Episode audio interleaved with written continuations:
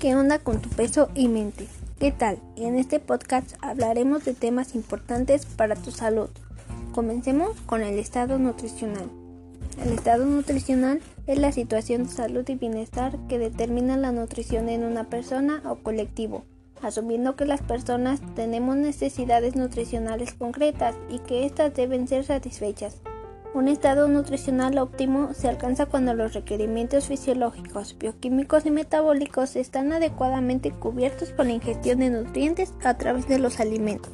El estado nutricional se evalúa a través de indicadores antropométricos, bioquímicos, inmunológicos o clínicos, mediante la evaluación del estado nutricional a través de indicadores antropométricos, peso, talla, índice de masa corporal, composición corporal, etc. Es posible que una persona se encuentre en un peso bajo, peso normal, sobrepeso u obesidad y que por tanto ha ingerido menos o más de la energía requerida. La antropometría es la ciencia de la medición de las dimensiones y algunas características físicas del cuerpo humano. Permite medir longitudes, anchos, grosores, circunferencias, volúmenes, centros de gravedad y masas de diversas partes del cuerpo, las cuales tienen diversas aplicaciones. Medición del peso y talla. Para que las mediciones del peso y talla sean de utilidad es preciso que sean tomadas y registradas cuidadosamente. El peso es una de las medidas antropométricas más frecuentemente utilizada en la evaluación del estado nutricional. Es una medida muy popular en cualquier población.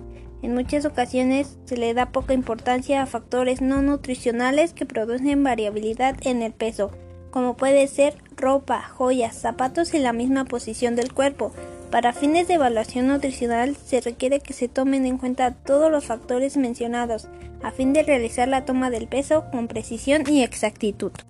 La talla es una medida utilizada para medir el crecimiento en niños menores de 5 años, ya que un alto porcentaje de la talla adulta se alcanza en este periodo de vida. Al igual que el caso anterior, debe tomarse en forma inadecuada daría lugar a una mala estimación del estado nutricional. Alimentación en adolescentes. Se trata de la segunda etapa de la vida, con un mayor crecimiento, por lo que los adolescentes presentan unas necesidades nutricionales específicas. Como cualquier otra etapa, es muy importante tener en cuenta que éstas deben individualizarse en función del sexo, la actividad física, también del momento madurativo en el que se encuentra el adolescente.